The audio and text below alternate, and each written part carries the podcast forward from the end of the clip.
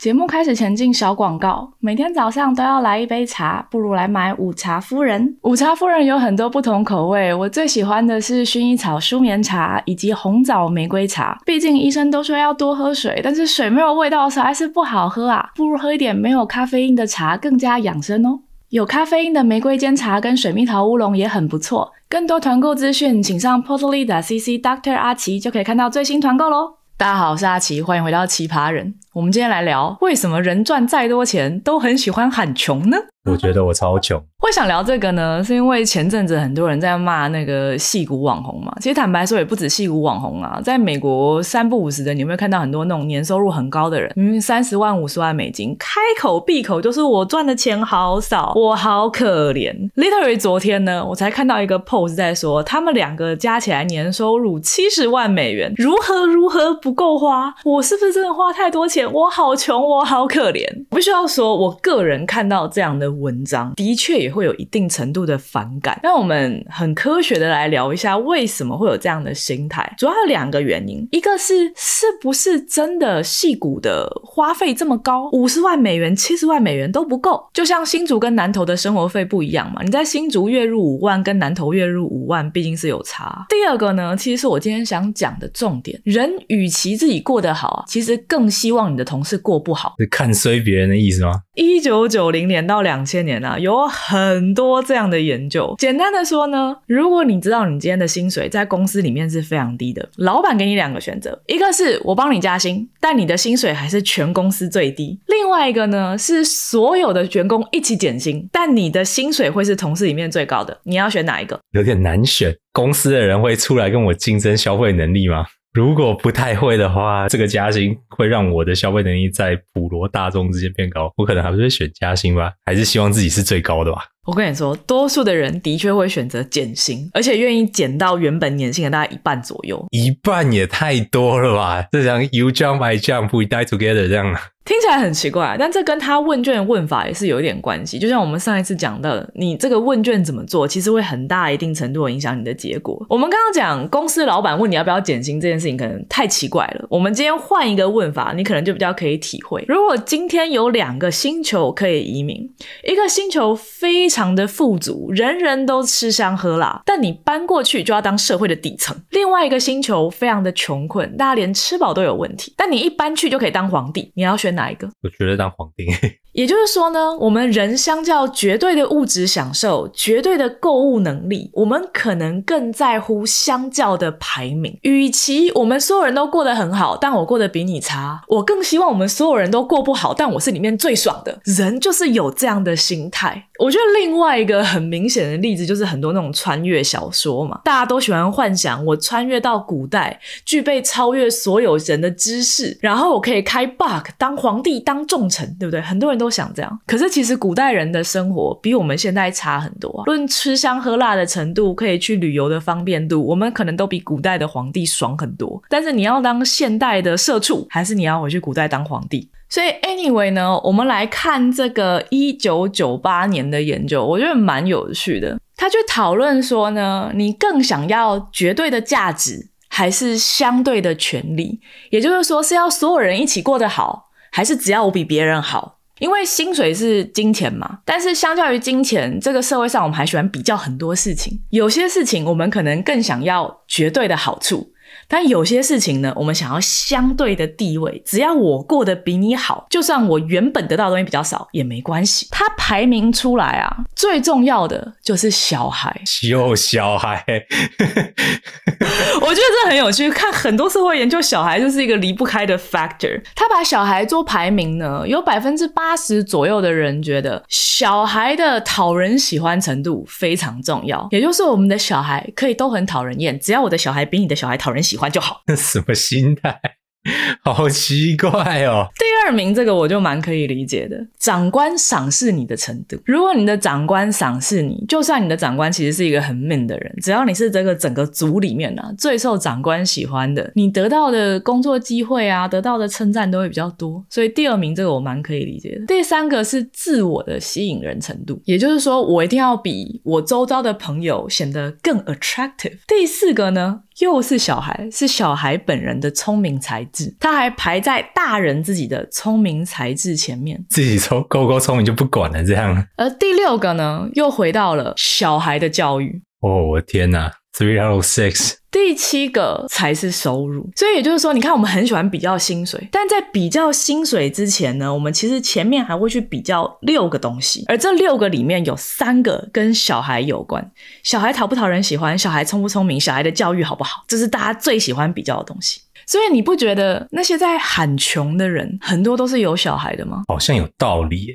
因为有了小孩之后，你就会忍不住觉得说：“哎，我小孩的教育不能输啊！我怎么可以让我的孩子输在起跑点送私校？我怎么可以让我小孩的生活环境比别人差？买学区房？我怎么可以让我的小孩比别人不讨人喜欢？买最好的衣服、最好的食物，照顾他的健康？什么事情都加码到最好最好，所以你就会觉得钱不够花。” Anyway 呢，因为人就是追求这种社会地位啊，所以就很容易做出不符合自己预算的事啊。特别有小孩之后，你看像我们两个人就会觉得啊，随便吃点便宜的食物就可以了，身体也没怎么在顾。如果今天有小孩的话，你会忍不住想啊，食材一定要挑最好，所以我的家电我都要用的最安全，我一定要很注重食安，很注重教育，很注重一切，对吧？很多人就有这样的心态。那说实在话，戏骨这些人，或者说美国很高薪的族群啊，他们如果愿意生活的过得简约一点、朴实一点的话，其实就不会觉得钱不够花了嘛。但除了小孩的问题之外，我觉得其实还有一个相对剥夺感。我觉得这分成两个方面。第一个方面是戏骨真的是一个很特别的地方，也就是有钱人太多了。就是你常常会看到有人参加一个 star up，然后就突然之间暴富。就 star up 给的薪水通常其实都不高，可是他们可能会给你配股，然后这个股票如果之后被 Google 啊、Facebook 之类的大公司收购，即使你只进这个 star up 一年，你可能都可以赚到一百万、两百万美金。如果你在这个 star 十年，你可能突然之间就赚到上千万，直接就荣誉退休嘞。所以我觉得生活在戏股领死薪水的人，你很容易看到说，哇，那个谁的股票突然之间翻了三倍，哇，那个谁的公司被收购，他直接就退休了，怎么我都还在这边工作？这个时候他就比较容易有一个相对剥夺感，就说穿了就是爱比较啊。另一个呢，我觉得是作为移民的机会成本。你是说，如果要离乡背景的成本吗？对，也就是说，他们来戏谷或者说来美国工作，他放弃了什么？你说的这话，我们作为一个在美国的移民，其实也没有大家想那么爽嘛。你有很多现实面必须要面对，比方说，你就直接变成这边的少数族裔，会被称作 minority 嘛？可能生活中多多少少遇到一些歧视，其实就不是你母语的语言嘛，所以你在很多竞争上就一定会有一定程度的弱势，对吧？你离家人朋友都那么远，他们生老病死，你可能都没有办法照顾到。你牺牲了这么这么多，当然会希望说你换到的是一个很好的生活，就是所谓 American Dream。那大部分人的 American Dream 是什么？我赚很多钱，我有一个很大的房子，我的小孩受非常良好的教育，从此以后我过着幸福快乐的生活，对吧？很多人的美国梦大概就是这样。可是戏骨的实际情况是怎么样？像我们刚刚讲，你如果要买个台湾的透天厝，呃，one million one and half million 应该是跑不掉了。我觉得应该是买不到，不是跑不掉。戏骨的汤号现在有到这么贵吗？我记得前几年大概差不多是一百万美金，差不多。现在我觉得的确可能是要两百万美金。那你要买到一般美国人心目中那种大房子，的确是要三百万美金左右，对吧？所以这个时候你就很容易陷入一个情绪是：哎呀，我当时放弃了台湾那么多机会，离家人那么远，我那么的辛苦来到美国，就最后就住这个小小破破的房子，然后外面的物价也那么贵，我请个人来弄花园、弄水管也都那么的贵，变成说我自己还要在那边。修付完了小孩的学费之后，我其实根本也没剩下多少钱。其实我觉得感觉是资讯落差吧，可能就是当初在做这些移民来的决定的时候，就是你的期待很高，殊不知就是有很多各式各样的坑。像我们昨天就是听到了那个什么，你小孩子学游泳，就是爸爸还要陪着游，而且你要这个游起来，可能每个月要缴个十几万。对，在美国的各种育儿活动都非常的。贵，你送小孩去学游泳，爸妈也在旁边跟着学，花很多时间，效果还可能还没有台湾的那些补习班好。其实我觉得很多人可能不知道的是，其实在这边，因为牙，你如果是牙医的话，竞争优势其实非常的劣势，就是因为他在这边你少了少数族裔的加持，就是很多大学其实会要求非常高的学术成绩，你才能有跟别人一般成绩同等的。地位。对，这是一个事实，因为亚洲学生比较会念书，很多大学是直接把亚洲学生的成绩打折，然后你同时还要有非常多的才艺班才有机会上好大学。我有一些在台湾的朋友会问我说，美国的华人为什么要这么卷？都已经到美国了，不就是应该要享受无压力的生活吗？怎么会想要送小孩去补习班？错，美国中高阶级的人，即使是 Caucasian 白人，他们也是上很多补习班的。我觉得他们其实才是真正的卷。台湾的卷可能只竞争课业，美国的卷那真的是竞争十项全能。你如果只会念书，没有什么才艺跟社团，你根本进不了好大学。但是我真的觉得，其实真的是也是 uphill battle，体格可能身高可能都不不一定就可以竞争的过其他人种，对不对？所以其实真的是你在抱持着非常高的期待进入了这个大美国梦的这个宇宙，殊不知各式各样的坑就会在不同的人生阶段中浮现出来。现在这个时代真是计划赶不上变化。以前戏谷的房价哪有这么贵？以前波特兰的房价也没这么贵啊！哎，我们的薪水跟以前的人没比差很多，现在房价可能是以前的三倍啊！真的看到同事们就是贷款付完了什么？对啊，我们如果早十年来，我们的生活应该也是过得更好啊！这你忍不住就是会跟别人比，但一样强调，你如果去看一下你已经拥有了什么，你就会比较容易珍惜，比较不会觉得不满足。我真的觉得人就是要知足常乐了。然后我知道我们刚刚讲这些啊，一定也会有人留言说啊，既然抱怨那么多，干嘛不回台湾来啊？可是我必须要说哦，人真的就是很爱抱怨的生物。大家想想看，你跟你老婆老公结婚的时候，是不是也是觉得这是人世中最美好一段感情？你现在有没有抱怨老公老婆很讨人厌？哎，我没有抱怨。你少来！你偶尔也是会抱怨的嘛。老公不做家事啦，老婆好凶啊，爱买东西啊，就是人总是会抱怨自己已经拥有的东西，这是一个很常态的人的心态了。那即使没有孩子呢？如果我们追求相对的社会地位，就会做出很多不理性的事情。比方就是所谓三道猴子啊，真的，你仔细想，三道猴子不就是这样吗？他的收入明明没有非常的高，可是他为了要在朋友面前显示我的地位很好。他就要强调，哎，我的收入比你们一般人高，我可以买起你们一般人买不起的车子，我可以做很多你们做不到的事情，然后最后就会造成很惨的下场。很有道理哦。我们两个可能都比较没有办法体会这个心态，是因为我们两个其实蛮注重存钱的。我们两个就是那种比较努，就是想要省点钱，把钱存下来的个性。但是其实会花超过自己能赚的金额去追求身位地位的人非常的多。在美国呢，即使是高收入族群也是一样，在美国就称作亨利族 （Henry），high earning not rich yet。亨利族它有一个实际上的定义啊，根据二零零三年的 Fortune Magazine，它强调，如果你的年收入在二十五万美元到五十万美元之间呢，代表你看起来赚的很多，可是实际上扣掉税、小孩的教育费、房子、各种家庭花费，你根本没有办法存到足够的退休基金，所以你是 high earning not rich yet。而这样的亨利族呢，非常容易因为某种变故没办法工作了，就突然之间变。的负债，然后一蹶不振，就跟山道猴子一样，只是比较有钱版本的山道猴子。所以知道亨利族的存在之后，你就去看这种赚三十万、五十万美元，一天到晚抱怨自己穷的人，是不是好像没有那么奇怪了？因为的确根据这个 Fortune Magazine 的定义啊，他们就是 not rich yet。可是说实在话，他们的收入远超过一般人呢，他们为什么还不满足？除了刚刚讲的小孩之外，还有一个很重要的点：消费认同。即使没有小孩，亨利。族的一个特色就是，他会很容易觉得，我今天赚这么多，我应该很有钱了吧？而且他爬到这个社会地位之后啊，很容易看到比他更有钱的人是怎么生活。他会看到有钱人都去什么地方消费，拿什么样的包包，开什么样的车子，住什么样的房子，他会忍不住去学他们。因为他会心里觉得说，哎，我现在其实赚的很多，我应该要可以支撑得起这样的消费。可是其实他不行。我个人算是稍微有这样的经验的。我觉得是在大学的时候，大学的时候我的零用钱非常的少。可是台大的学生很多人其实都蛮富裕的，所以常会聚餐去吃一些比较贵的餐厅。那你所有的好朋友都约你去这个餐厅，说，哎呀，走啦走啦，我们所有人都要去，就你不去，你会不会有那个同才压力，觉得你应该去？你会不会？觉得说，你去了之后才可以比较稳固这些友谊，甚至在这些聚会上得到更好的机会。特别在工作之后，我觉得是啊，很多时候聚餐不单纯只是为了享受，也是为了说跟朋友之间、同事之间凝聚感情，而且你可能会在这个聚会上得到更好的工作机会，得到一些线头消息，对不对？所以你就会忍不住想要去这些聚会。重点是你又不是付不起，只是你去了这个餐厅之后啊，可能这个月就没办法存钱而已。好像就会这个时候就会自己 justify 说这是一个 investment。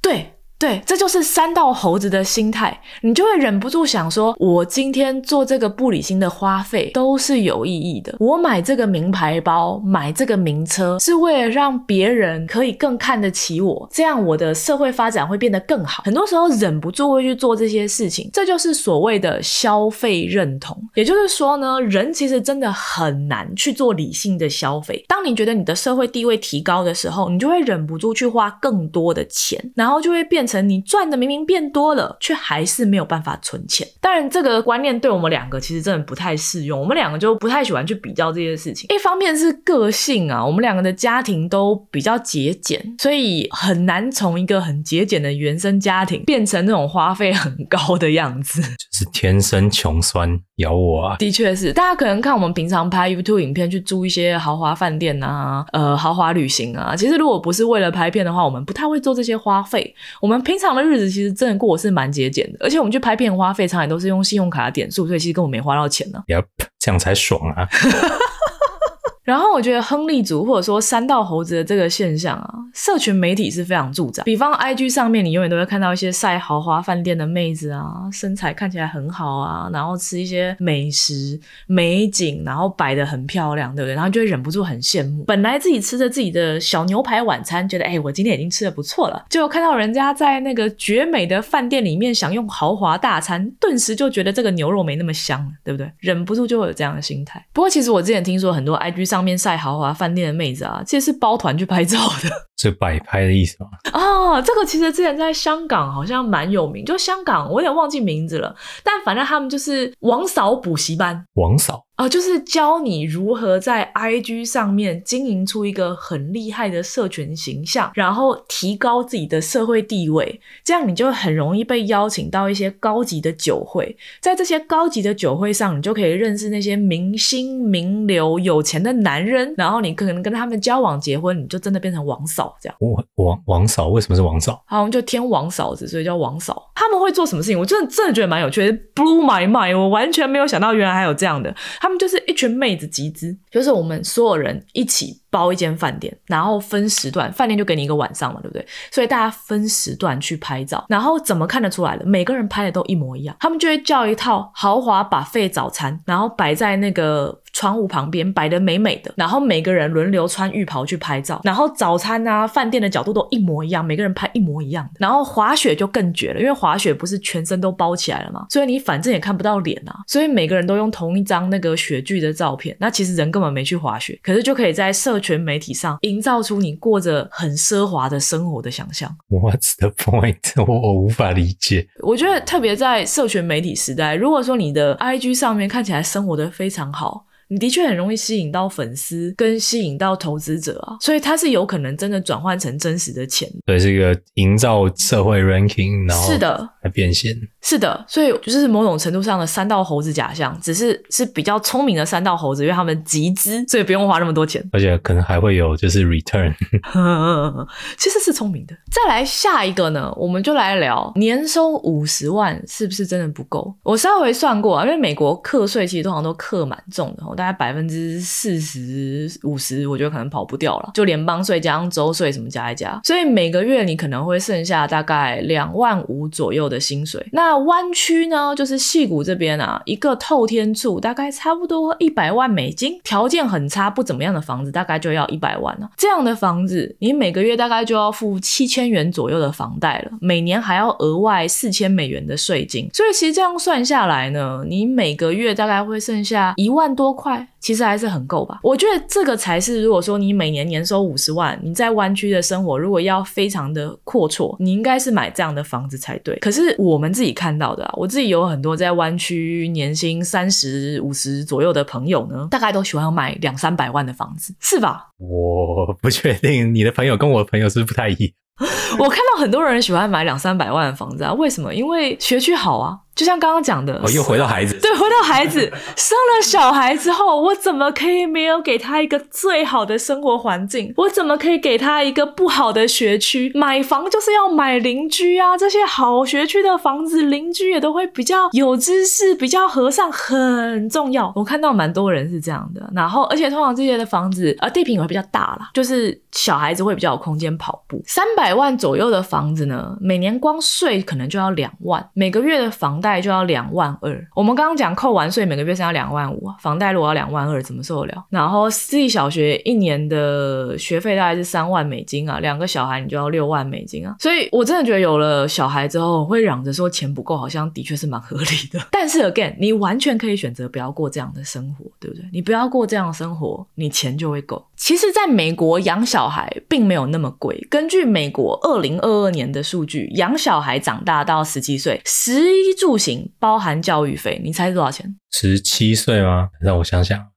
八十五万，三十万美金。真的假的？然后这么便宜？因为美国的公立学校其实是免费的哦，所以其实你完全可以让小孩上公立学校。但很多人为了小孩的未来，他一定要拼去买到最好的学区，或是让小孩上私校。在台湾的话，穷养一个孩子大概是两百六十万台币，不到十万美金啊。正常养的话，大概是八百万台币；富养的话，差不多是一千两百万，四十万美金。所以在台湾富养一个孩子，跟在美国。基本的花费其实是差不多的。我觉得选择什么样的生活形态都没有错。你非常努力的去提供小孩一个良好的环境，是一个很可以理解的事情。但你很有可能就会变成钱不够花。想要很 reasonable 的生活，存下很多钱，这样也很好。但你物质的享受，小孩的竞争力，也许真的就会比较降低一点。但这样也没有错。我觉得人说实在话啦，我们以统计来讲，百分之九十九点九九以上的人，你都是比上不足，比下有余，对吧？你往上看呢，会比较容易帮助你力争上游，但是你可能就容易一辈子不快乐。你就是觉得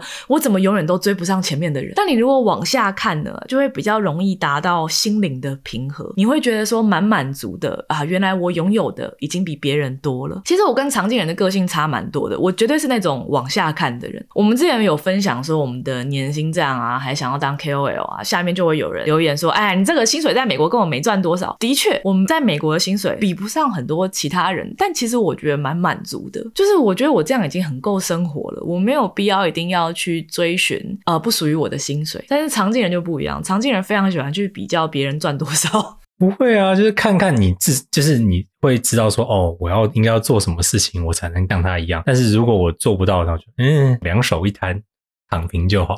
嗯，其实你这样也是不错，就是你会去看说别人赚了多少钱，但是你赚不到那个数额，你不会觉得不舒服。我觉得就是会看一个，就有点像是说，就是增加知识。那你如果心有余力，你的心。你的 mental health 够够好的话，那你就可以去追求。但我的确会看到，我有一些朋友呢，明明赚的钱已经很多了，可是他永远就是要跟那些赚的比他更多的人比。然后美国很多人的薪水根本也没有健保，没有那些免费的食物、免费的福利，所以这些在美国大科技公司的人，其实你的薪水已经很高了。我会觉得一直开口闭口的抱怨，会招来一定程度的反感，是有它的道理的。但是说实在话，即使他们薪水这么高，还是很可能觉得不够用。就像我们刚刚讲的，你会忍不住把自己跟社会地位更高的人比较，你会忍不住想要给小孩最好的。你的消费会越来越多，即使有点显得不理性，你很可能也意识不到。如果一直往上看，看到别人赚的钱比你更多，可以带给你很多竞争的动力，它会刺激你去追求一个更好的生活。我觉得也没有不好。但是如果它会带给你一些负面的情绪，觉得自己怎么样都很不容易满足的话，我是会真的觉得可以放下这些，珍惜自己所拥有的，你会快乐蛮多的。另外有一个相关的话题，我觉得其实蛮有趣的。你觉得这个世界是正和游戏还是零和游戏？我觉得应该以现在地球上的资源量来说，应该还算是正和的吧。感觉还是就是大家可以去不断的用科技的进步啊，或是彼此合作，创造更多的价值。I guess，其实我也可能比较偏向是正和。我相信人类如果合作的话呢，整个世界都会变得更美好，所有的人都可以活得更好。但我们还是解释一下什么是正和，什么是零和。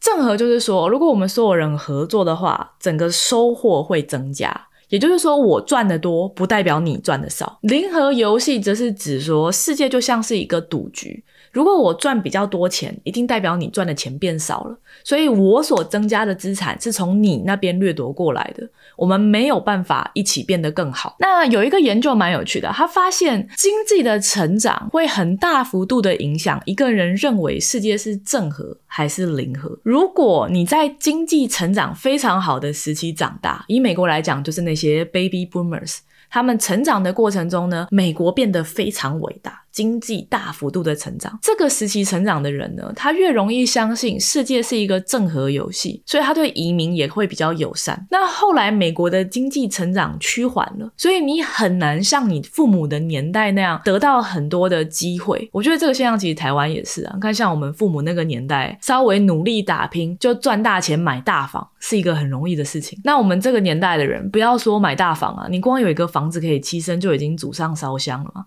很多人工作。一辈子的薪水其实是买不起房子的，这时候只能期待家有祖产。那在这个经济停滞时期长大的人呢，就会比较容易觉得这个世界是一个零和游戏。我如果要富起来。一定要从有钱人那边掠夺，所以他们相较于经济发展呢，会更注重财富的平均分配。我觉得这个在台湾的居住议题上，其实真的是蛮明显。如果你在台北没有房子，但工作机会大部分都在台北嘛，因为经济发展的速度追不上房价飞涨的速度。嗯，我同意。我觉得我要改答案了。因为房子这个真的是一个稀缺资源，我觉得在美国、在台湾都是一样的。以这个方面来说，蛮灵活的。对，因为土地是稀缺资源，虽然台湾生育率下降，但是人口应该还是正增长的吧？而且再加上说，现在大家都偏向小家，所以人口虽然差不多，但是户数是成长，对房子的需求其实好像是增加的。因为经济发展的程度。追不上房价飞涨的速度，这个时候相较于整体经济的成长，我们很可能更在乎所谓的财富重新分配，也就是说房价应该要被打下来。但是在经济成长时期长大的，就是我们的父母辈呢，他们很可能就不太 care 这件事情，因为他们觉得本来就是我凭自己的努力买到这些房子的，为什么房价要被打下来？我之前讲过很多次，我小时候其实家里的物质生活不算是非常好，我没有挨饿受。冻过啊！我父母在我的教育上投资了非常非常多钱，这点我非常的感谢他们。所以我必须要承认呢，我很可以理解为什么很多父母愿意穷极所能去给小孩更好的教育环境，因为城乡差距是一个真实的事情。你投资越多的教育在小孩身上，他的确很可能有一个更好的 outcome，这些都是真的事情。教育资源的竞争是真实存在的，所以我很可以理解大家想要花更多钱在小孩的。教育上面，但是其实我觉得人生除了钱之外，还有很多重要的事情。比方，我就认识很多朋友呢，他们可能为了环境的保育啊，为了社会的公益，选择了一些薪水很低但是很有意义的职业。甚至有些人会说，这种职业是所谓 rich man career，因为你的薪水很难支撑你自己的生活，可是你是为了地球在做更伟大的职业。我觉得这些人非常值得尊重。我。觉得有一些人会开口闭口就在比较薪水，其实是一个有那么一点白目的事情。所以我觉得给小孩一个快乐的、美满的家，钱真的不该是唯一一个考量。但是我也不否认，如果你有钱的话，会比较容易给小孩一个好一点环境，这是一个真的事情。但我想强调的是呢，不管你拿什么样的薪水，生活在什么样的环境里，其实都可以找到很合适的生活方法。Might be somewhat true, but it's not the only truth。最后是不是？是突然变得有点太感性了，真的，我都快哭了呢。我真的想强调，这个社会有很多多元的价值观，不管你是领什么样的薪水，生活在什么样的环境，都可以找到很适合你的生活方法。钱竞争不该是唯一的标准。好，我们鸡汤就到这边，谢谢大家，谢谢大家。呃，如果喜欢这个节目的话，麻烦留给我们五星评论，这样可以帮助我们的节目推播给更多人，帮助我们做得更久。谢谢大家，拜拜。